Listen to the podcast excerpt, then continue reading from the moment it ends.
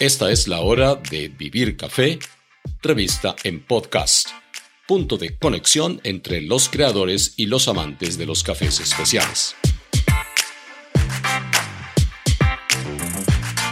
Les habla Hugo Sabogal y bienvenidos a esta decimoquinta emisión del programa.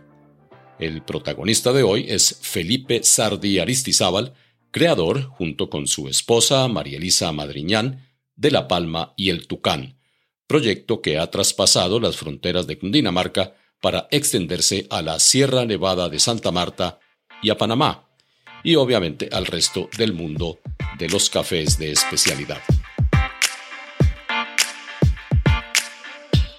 Estamos, literalmente, ante una revolución en marcha. Esta es la mejor ilustración para definir el proyecto cafetero de La Palma y el Tucán, encabezado por Felipe Sardi y María Elisa Madriñán, desde su finca del mismo nombre, ubicada en el municipio de Zipacón, Cundinamarca, zona central de Colombia. Felipe Sardi confiesa que de no haberse entregado a la cultura del café, lo habría hecho al campo de la biología.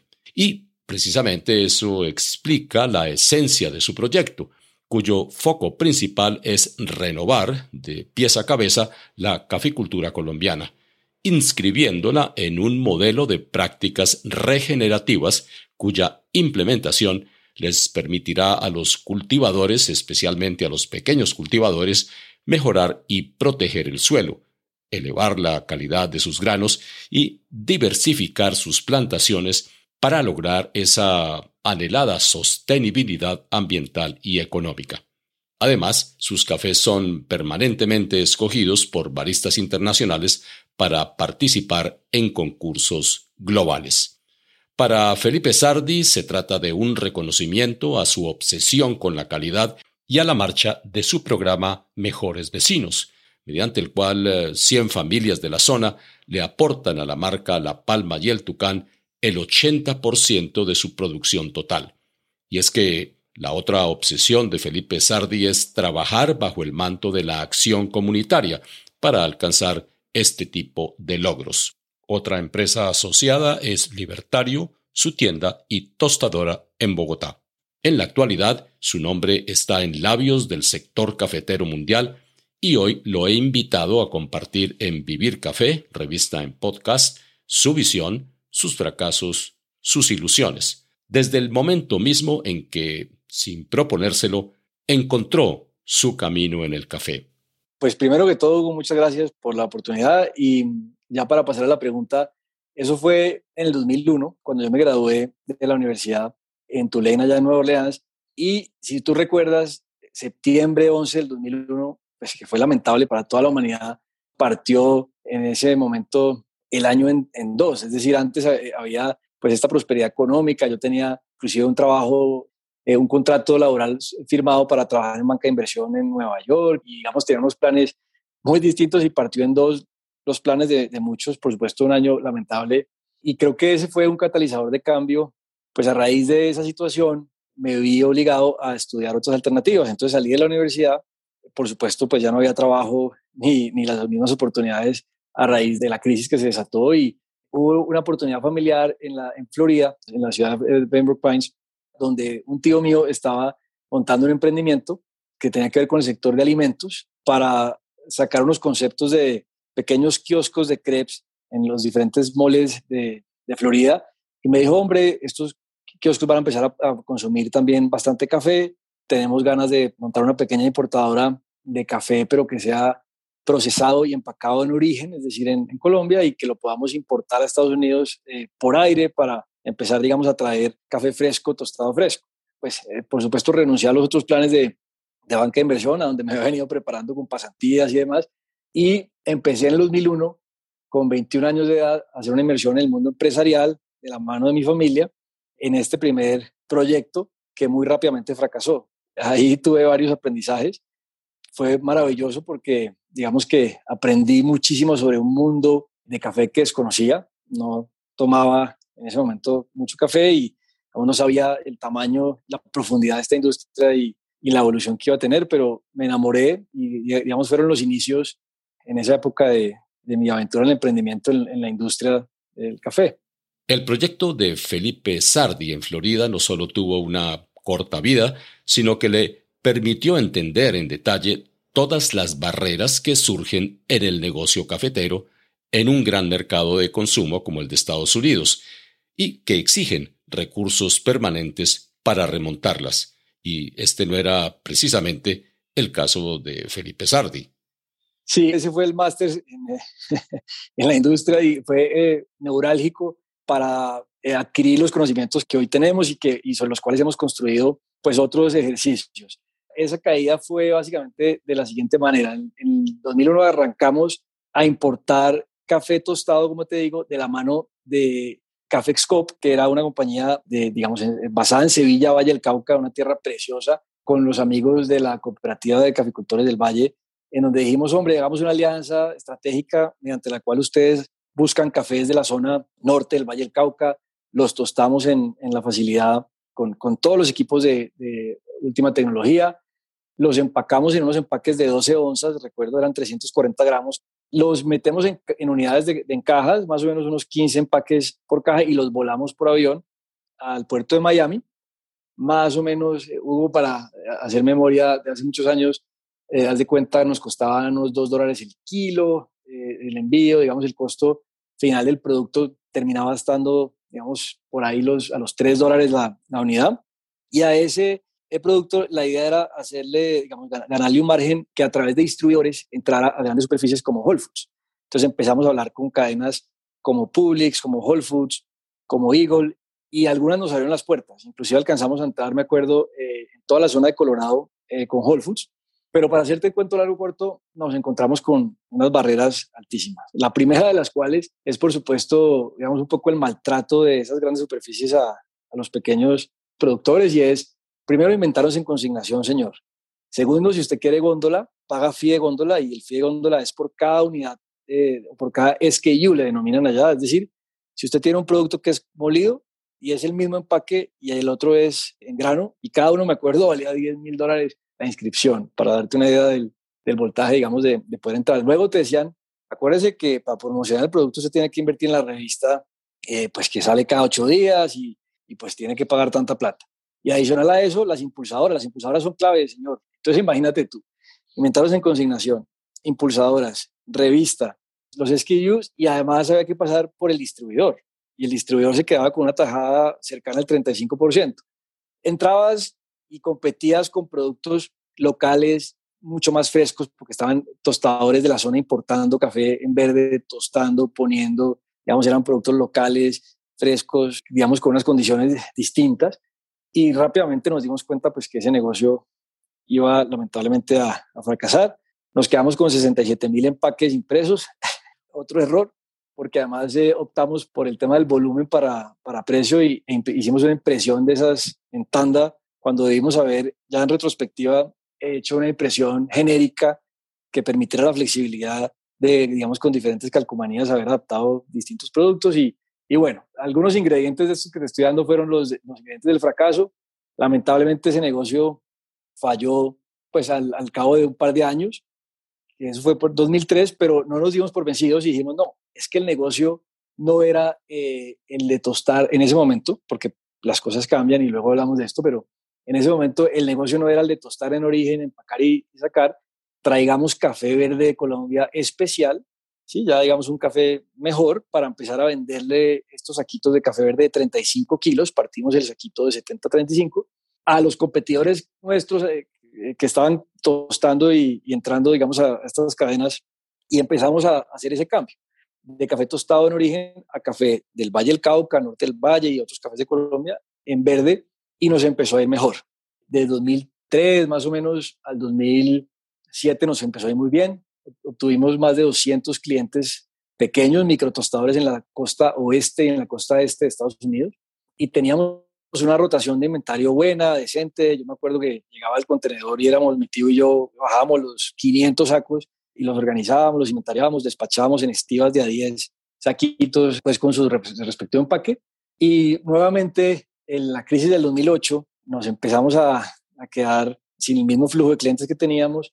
Hugo, y para hacerte el cuento ya más corto, eh, dijimos, no, esto le falta liquidez, metámosle más volumen, un poquito de commodity para darle liquidez a este negocio porque a punta especiales no vamos a soportar. Traímos contenedores de Guatemala, de Costa Rica, de Colombia y rotábamos por una fracción de centavos sobre la libra un gran volumen y ahí fue que de, realmente nos equivocamos y, nos, digamos, eh, crucificamos porque un par de clientes grandes de esos de, de commodity se quebraron finales del 2008 y nos tocó recoger lamentablemente todo el negocio y ahí sí quedé pelado, quebrado y me tocó volverme a Colombia con puras deudas. Esa fue, digamos, un poco la primera inversión en el mundo de café. Felipe Sardi, cargado de deudas y compromisos, no vio otra salida que regresar a Colombia. Su meta inicial fue saldar obligaciones, pero nunca dejó de pensar en las posibilidades de un nuevo negocio cafetero, eso sí, bajo sus propios parámetros.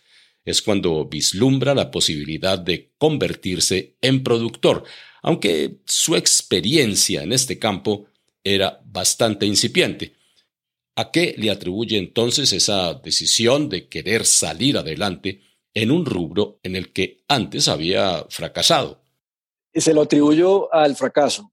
De verdad que me di cuenta a raíz de, digamos, fracasado en, en ese negocio masivo de volumen, de commodity, que el nicho más interesante, el que nos permitía construir sobre valor intangible, el que nos permitía vender un, intangible, digamos, que le diera valor agregado al producto a través de las historias, de compartir, digamos, con transparencia lo que hacíamos, de la calidad, era el, el mundo de los cafés especiales. Entonces, me volví en el 2008 completamente quebrado. Recuerdo trabajar con la familia, por supuesto, a pagar deudas y conocí a mi esposa Lisa María, que en ese momento trabajaba como directora de comunicación y mercadeo, digamos, en diferentes empresas aquí en Colombia. Y, digamos, la, la convencí ah, un par de años después, porque no fue inmediato. Del 2008 al 2011 no hice nada relacionado con el café, porque realmente me tocó venir a trabajar en otros, eh, en otros frentes para poder recuperarme, pero siempre pensando que quería volver al café exclusivamente dedicado al negocio de valor agregado, de nicho de cafés especiales. Y de la mano de Lisa construimos esta marca, La Palma del Tucán, con una agencia amiga que se llama Paper, que se la recomiendo siempre a todos los amigos que son los creativos espectaculares, por supuesto acompañándonos en, ese proceso que empezó en noviembre de 2011. Compramos la finca, era una finca que era ganadera y creo que eran 200 o 300 palos de típica en ese momento café, pero estaba situada, Hugo, en uno de los microclimas o ecotopos perfectos para producción de café especial, a 1800 metros sobre el nivel del mar, 4 grados norte, 43 minutos de latitud, estaba, digamos, eh, temperaturas oscilaban en la noche, podía bajar a 10 grados centígrados, en el día 25 grados, estresando pues este, las, las, plantas de café que como tú sabes se estresan y producen, almacenan más azúcar, produciendo menos granos, pero mayor concentración de, de azúcar es lo que eventualmente incide directamente en la, en la concentración de ácidos orgánicos. Ecotopo perfecto. Y arrancamos el proyecto en noviembre de 2011 sembrando nuestros primeros árboles de café en el 2012. Arrancamos rápidamente a comprar café de las fincas aledañas porque queríamos incluir a la comunidad. Entonces, nuestra primera cosecha no fue la que sembramos, no fue de la finca La Palma del Tucán, sino de 100 familias pequeñas con quienes todavía trabajamos aledañas a La Palma del Tucán y llamamos ese programa en español Mejores Vecinos para comunicarlo y, y digamos, presentárselo a ellos, y en inglés Neighbors and Crops. Y ahí nace digamos, la marca La Palma del Tucán con esa primera cosecha de Neighbors and Crops o, de mejores vecinos de 100 familias que hoy todavía sigue representando el 80% de lo que vendemos a nivel internacional. Ya para el 2015 sale la primera cosecha de, de geishas y los cafés, digamos, más especiales que sembramos en La Palma del Tucán y la otra vertiente de, la marca o la, otra categoría que se llama varietales, state and varietals en inglés, sale al mercado pero ya apalancado sobre la reputación que hemos construido con la comunidad, digamos, con Neighbors and y empezamos a ganar premios a nivel internacional de reconocimientos muy rápidos con ambas líneas. Inclusive recuerdo que con los cafés de los vecinos competidores de los países nórdicos, en Dinamarca, por ejemplo, ganaron los campeonatos nacionales y llegaron al Mundial con cafés Castillo de, nuestros vecinos procesados por el beneficio de la palma del Tucán. Así arranca más o menos la historia. Una de las principales dificultades que encontraron Felipe Sardi y Elisa Madriñán durante el nacimiento de La Palma y el Tucán fue la de darse a conocer en una región cundinamarquesa que los veía como extraños. Su visión compartida de trabajar bajo un manto comunitario despertó no pocas suspicacias. Tal cual, Hugo. Eh, llegamos en primera reunión en 2012, un par de mocosos, además que nunca habíamos producido café porque nosotros, vamos, mi familia, a pesar de que mi padre es ingeniero agrícola, pues no tenía una relación tan directa con el, con el agro, entonces realmente un desconocimiento profundo en esa materia, eh, muy jóvenes, con unas ideas completamente contradictorias al status quo, ¿cierto? Que primaba y llegamos a hacer una invitación en la zona a estas familias, me acuerdo, con una lechona que, que dimos y unos petacos de cerveza, inclusive una tarima con música. Invitamos, no me acuerdo, como 150 familias y llegaron 17. En esa primera visita se convirtieron rápidamente en los pilares del programa, porque como lo, lo vemos hoy con la agroecología, ¿sabes? Eh, eh, esas, esas prácticas que se replican en la comunidad por líderes comunitarios son las que más calan y las que mejores resultados tienen y, y pronto estos líderes que acudieron a nuestro llamado, un poco también eh, con muchísimo escepticismo, eh, se dieron cuenta que de pronto era interesante hacer una prueba con esta empresa nueva que decía que quería comprar el café diferente, en cereza y no en pergamino o en verde, que quería pagarles adicional, digamos, a, primas en efectivo, quería pagarles con primas eh, en compostaje, sí, por cada kilo de cereza les estamos queriendo dar una prima, un kilo de compostajes orgánicos, queríamos ayudarles con una cuadrilla de recolección entrenada, ayudándoles con el transporte, financiando el capital de trabajo para que no tuvieran que esperar a toda la cosecha. Y obviamente se generó muchísimo escepticismo alrededor de esta fórmula, entre comillas, mágica, que, pues, que parecía un poco diseñada por un político de, en campaña, pero nos empezaron a creer unos pocos. Y ese primer año fue muy difícil, pero fue exitoso. Y esos cafés, me acuerdo que con mucha satisfacción, que fueron de los mejores puntuados, digamos, por los clientes que llevamos y rápidamente agarró dinamismo y, nos empezaron a creer. Y pronto se montaron eh, 100 eh, familias al programa de, Mejores Vecinos, que es la capacidad instalada que hoy tenemos. Lamentablemente no podemos ir acogiendo más, pero es, esa es la historia de los inicios. Después de ganarse la confianza de los vecinos, Felipe Sardi comenzó a observar en la zona varios fenómenos que están afectando por igual a la mayoría de las familias caficultoras colombianas. Por ejemplo, el cada vez más deficiente estado de los suelos, la erosión, el uso de costosos fertilizantes, pesticidas y herbicidas, así como las consecuencias del calentamiento global que atentan contra el futuro mismo de la caficultura. Para Felipe Sardi, había que hacer un borrón y cuenta nueva. Exactamente, esa es la idea, Hugo. Básicamente las, investigaciones nuevas que seguramente has visto de la industria apuntan a que muy pronto eh, las áreas productivas de café en el mundo van a dejar de ser productivas. Los caficultores van a tener que luchar contra cambios climáticos cada vez más fuertes, el fenómeno de la niña, del niño, digamos, e, e, estos cambios drásticos de, humedad, de ciclos de, pluviosidad, eh, que traen plagas y una cantidad de retos consigo. La fertilidad de los suelos, que cada vez se pierde por erosión, por exceso de aplicación de químicos, tanto pesticidas, herbicidas como fertilizantes. Entonces, hombre, nos dimos a la tarea y en el 2017 no solamente promovimos la idea a la comunidad sin, ser actores directos, sino que transformamos nuestra finca La Palma del Tucán en un experimento de agroecología. Y lo que primero hicimos fue tumbar la mitad de los árboles, Hugo, de café. Teníamos más o menos 43 mil árboles de café y para darle cabida a más de 24 especies asociadas por hectárea y más de 120 árboles de sombra y de protección por hectárea, tumbamos la mitad de árboles productivos en café y estoy hablando de árboles de geisha, de CL28, de sidra, al piso. Y empezamos, eh, digamos, con el ejemplo a demostrar que había una manera de regenerar suelos, de depender cada vez menos de insumos externos, de proteger con sombrío y con biodiversidad los cultivos y de obtener mejor calidad a raíz, digamos, de, de estos cambios. Y es una idea que la comunidad ha cogido nuevamente, con algo de escepticismo, pero también con atreviéndose un poquito, eh, digamos, innovando y ah, abierta a, aplicar estas ideas. Entonces, hace dos años, el 2018, hace la tres, perdón, montamos Biodiversal, que es esta nueva gestora, una empresa que se dedica a gestionar proyectos de agricultura regenerativa en fincas cafeteras. Entonces, lo que hacemos a través de una finca piloto, una finca modelo, eh, que es demostrativa, es mostrar cómo en asocio con otras especies, el caficultor no solamente puede ser más rentable, sino puede mejorar sus flujos de caja, por supuesto su ingreso neto, puede mejorar o básicamente reducir su dependencia de insumos externos, ¿sí? produciendo fertilizantes orgánicos con insumos propios, puede ser más productivo, sobre todo cuando lo ves a nivel de finca. Total de kilocalorías producidas en finca, no solamente un cultivo, como lo mencionas, no monocultivo, sino en total de los cultivos producidos puede ser mucho más productivo que si te comparas solo con un cultivo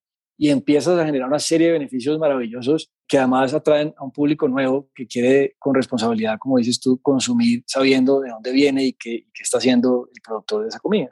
Y así arranca esa nueva iniciativa. Con 100 familias aliadas en La Palma y el Tucán, en Zipacón, así como con la puesta en marcha de Biodiversal, Felipe Sardi comenzó a mirar otras zonas en Colombia e incluso en Panamá, donde pudiera replicar estos modelos. Y estos han sido los resultados.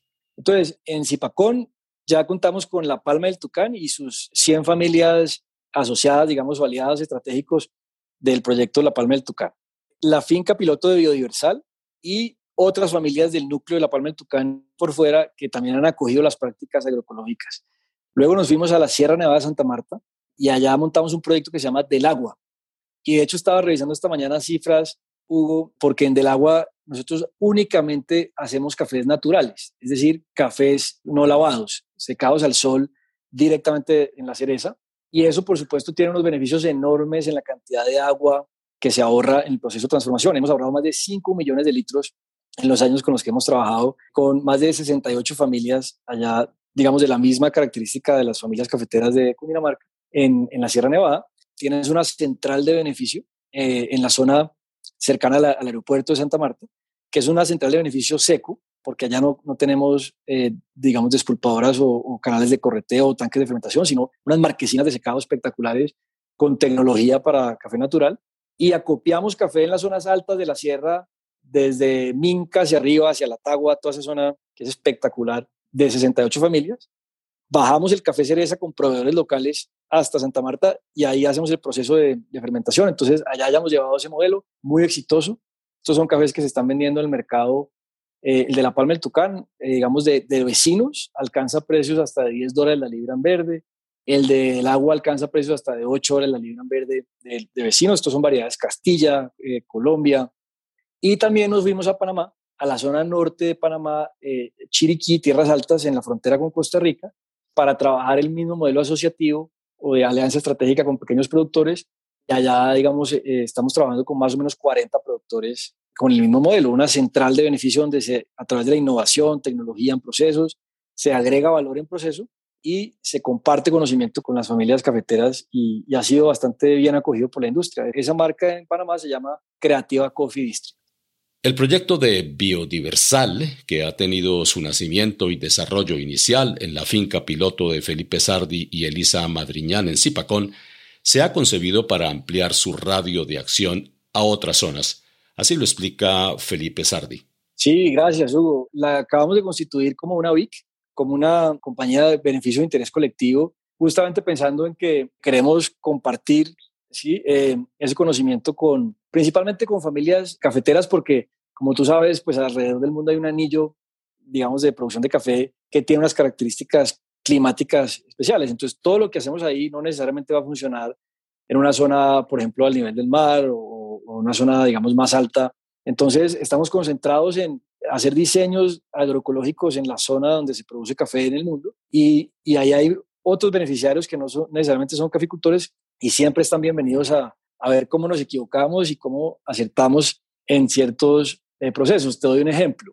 La línea de biofertilizantes o de fertilizantes orgánicos que montamos ya tiene a 32 familias cafeteras produciendo cada una en cuatro camas de lombricompost aproximadamente 25 toneladas métricas de lombricompost al año con residuos 100% de su finca. Residuos, digamos, materia vegetal, eh, también equinasa, bovinaza, porquinaza, gallinaza, residuos de cocina, que se les hace un tratamiento previo con, digamos, con la ayuda de nuestro equipo técnico, se composta, se alimenta y se transforma en la materia prima de unos fertilizantes orgánicos especiales, digamos que a los que les agregamos valor y que se venden en el mercado nacional para otros productores. Entonces, esa línea de transformación, que nos ha costado ya, digamos, un par de años de investigación y muchos millones de pesos, ya le estamos como cogiendo más el tiro y estamos probando con otras líneas que nos van a permitir cerrar el ciclo en esta economía circular, como por ejemplo eh, gallina criolla de producción de huevos criollos mm, que se alimenten de productos que se puedan producir con estos, estos fertilizantes orgánicos y vuelvas y cierres el ciclo con los desechos de la gallina y así vas, digamos, metiendo componentes en este círculo que pueden empezar a generar más resiliencia y más ingresos para las familias productoras. Y con esto solo quiero decir que nosotros somos detractores de la tesis o digamos, eh, eh, eh, no creemos en que el futuro de los caficultores de Colombia está en la productividad. No creemos que está en, en, cuántos sacos podemos exportar de café al año y en, la, y en la cantidad, digamos, de cargas por hectárea, sino todo lo contrario. Creemos que está en el intangible, en la calidad y en la capacidad de balancear esa producción de café con la producción de otros alimentos complementarios y otros, eh, digamos, productos de la cadena de valor, respetando un poco los ciclos de la naturaleza sin presionar los ecosistemas. Yo creo una caficultura que de hecho eh, que consiste en, cambiar árboles de café por otros eh, cultivos productivos, pero utilizando todo lo que la finca provee para generar menos dependencia de insumos externos.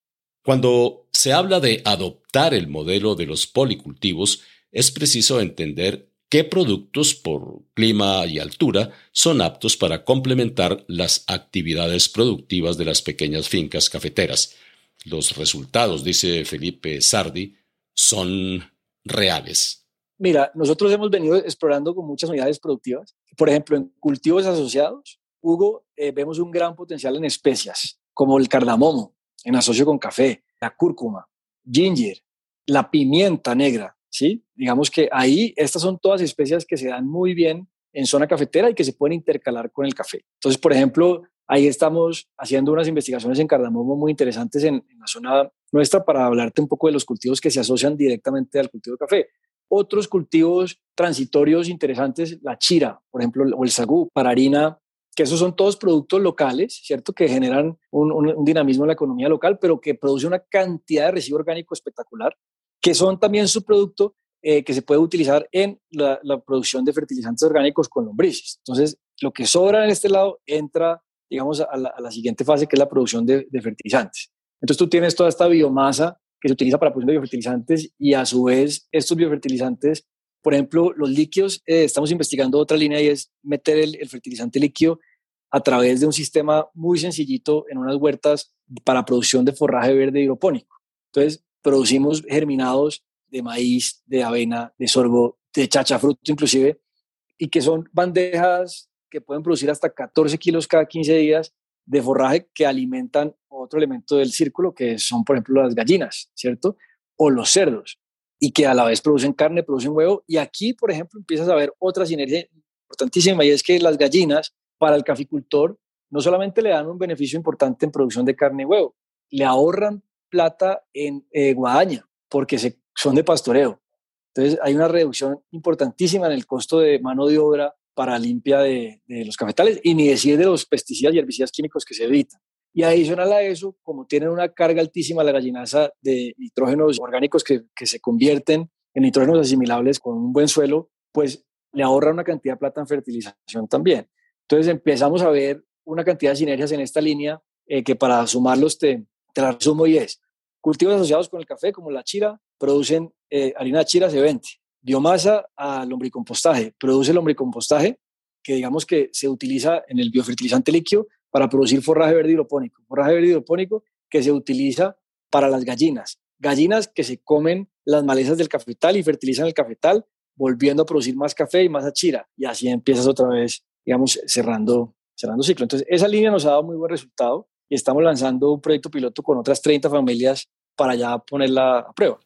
El proyecto de Biodiversal ya pasó por la concepción y el diseño y ahora ha pasado a una fase operativa con un equipo que, según Felipe Sardi, es excepcional. Gracias, Hugo. No, ahí ya somos 15, hemos generado 15 empleos directos en Biodiversal de los cuales en investigación y desarrollo hay tres personas, de, además de, la Universidad Nacional, espectaculares, eh, que están dedicados 100% a la investigación y desarrollo de ideas. y, digamos, el, resto del equipo está, digamos, en la producción de fertilizantes orgánicos, en la asistencia técnica, en la comercial eh, y toda la parte, digamos, financiera y, contable. Pero ya es un grupo de 15 empleados directos en Biodiversal, generando ideas y atrayendo, digamos, inversión de impacto para replicar estas ideas en la, primero en la comunidad de Cundinamarca con la que trabajamos y ojalá por fuera del núcleo a Tolima, a Nariño, inclusive a la Sierra, quisiéramos llegar en el 2022. Además del café y de sus proyectos asociativos y ecológicos, La Palma y el Tucán tiene un amplio reconocimiento como hotel de experiencias y como punto de reencuentro con la naturaleza, especialmente para el público bogotano y cada vez más para el público extranjero. La pandemia, eso sí, le puso freno a ese rápido crecimiento, aunque Felipe Sardi confía en su próxima reactivación. El hotel, eh, que son nueve cabañas instaladas en la finca La Palma del Tucán, digamos, distanciadas por naturaleza, fue muy exitoso eh, en este primer trimestre, lamentablemente ahora, pero por supuesto acogiendo de manera responsable los lineamientos, digamos, del gobernador y de la alcaldía, pues hemos tenido que cerrar, pero vimos un repunte muy importante de la actividad turística en el hotel en enero, febrero y marzo. Por supuesto, el 2020 pues, fue un año muy difícil, pero es un espacio que invita al turismo experiencial. Invita al huésped no solamente a conectarse con el café y el proceso, digamos, de todo el café, sino con la naturaleza, porque puedes interactuar con, pues, con todas las especies asociadas y, los guías turísticos que son especialistas, son biólogos. En esto ves una cantidad de, especies de aves que digamos, están ahí viviendo con, parte de la biodiversidad del cultivo. Y otra cosa que me gustaría decir del Hotel Hugo es que creo que fue un buen ejemplo de resiliencia por diversificación en, la siguiente medida, y es a raíz de, que en el 2020, por supuesto, todos los hoteles tuvimos que cerrar, el personal que estaba directamente contratado en el hotel, que eran más de 12 personas, gracias a que teníamos otras actividades agrícolas y, gracias a su disposición de trabajar en, en otras actividades, pues el personal básicamente se mantuvo. Solamente hubo una persona que renunció, de resto, absolutamente todo el mundo cambió las actividades, se remangó las mangas y fue a recolectar café, a procesar café, a recolectar achira, a cuidar las gallinas y una cantidad de otras cosas que pudimos ofrecer gracias en parte a esta diversificación de la que estoy hablando y, digamos la resiliencia que se logró en ese ecosistema. Y ya apenas abrimos, pues todo el mundo se volvió a poner la camiseta al hotel y a vender la experiencia. Entonces es auténtico en ese sentido. A diferencia de pronto de otros espacios que también son muy valiosos, pero que digamos eh, son más turísticos, esta es una finca productiva. Entonces te invitamos a acompañarnos en esta, digamos, experiencia de producción desde un ángulo más turístico, pero siendo primero finca y luego hotel. Y bueno, ahora Felipe Sardi nos contestará las cinco preguntas finales que nos llevaremos como reflexión de este encuentro. Primera pregunta. ¿Cuál ha sido el mayor reto que ha tenido La Palma y el Tucán? El mayor reto, sin duda, ha sido el de poder convencer a las familias caficultoras de trabajar juntos en un modelo que rete el status quo colaborativo y de valor compartido. Segunda pregunta. ¿Cuál es la lección más valiosa que han aprendido en su recorrido por el mundo del café? La lección más valiosa es que los colombianos somos capaces de generar mucho más valor a través del intangible que de las eficiencias en costos y en toda la estructura eh, productiva. En el intangible está el valor. Tercera pregunta. ¿Cuál es la esencia de la estrategia de mercadeo y comunicación de La Palma y el Tucán? Bueno, de la mano de, de Lisa, mi esposa, te diría que transparencia. En la medida en que compartas de manera transparente todo lo que pasa, los aciertos y los fracasos, invitas a la gente de manera auténtica a creer en ti y acompañarte en las buenas y en las malas. Y yo creo que la estrategia de comunicación se ha basado en la transparencia radical y eso ha sido muy exitoso eh, en la campaña. Cuarta pregunta. ¿Qué estrategia no volverían a implementar jamás? jamás volvería a ver la productividad por árbol o por hectárea como la determinante de éxito. Jamás volvería a ver el volumen y la cantidad como determinante de éxito. Y quinta pregunta, ¿qué les dirían a quienes quieren tener o continuar con sus vidas en el mundo del café? Eh, entonces, para aquellos colombianos que están interesados en, en entrar al mundo del café, mi invitación es a que miren los retos de infraestructura, logísticos, la topografía arrugada del país, los costos, etcétera, como una oportunidad, no como una amenaza. Es decir, la oportunidad de generar un producto de valor agregado lleno de intangibles que no compita con las economías de escala y las eficiencias de otros países. Entonces, para aquellos que están aventurando el mundo del café, que miren el intangible como generación de valor para el proyecto y que se alejen de generar solamente eficiencias y estructuras de costos eh, supuestamente eficientes como generador de valor. Bueno, gracias Felipe Sardi por este asomo a uno de los proyectos más innovadores en el mundo de los cafés de especialidad colombianos. Los invito a que en un par de semanas nos encontremos aquí en Vivir Café, revista en podcast, con mujeres caficultoras sobresalientes, quienes han debido superar múltiples contratiempos para llegar al lugar que hoy ocupan. Las invitadas serán Astrid Medina, de Planadas Tolima, y Luisa Garaña, de Ciénaga Magdalena, en cercanías de la Sierra Nevada de Santa Marta. Hasta entonces, buenos cafés y buen provecho. Les habló Hugo Sabogal.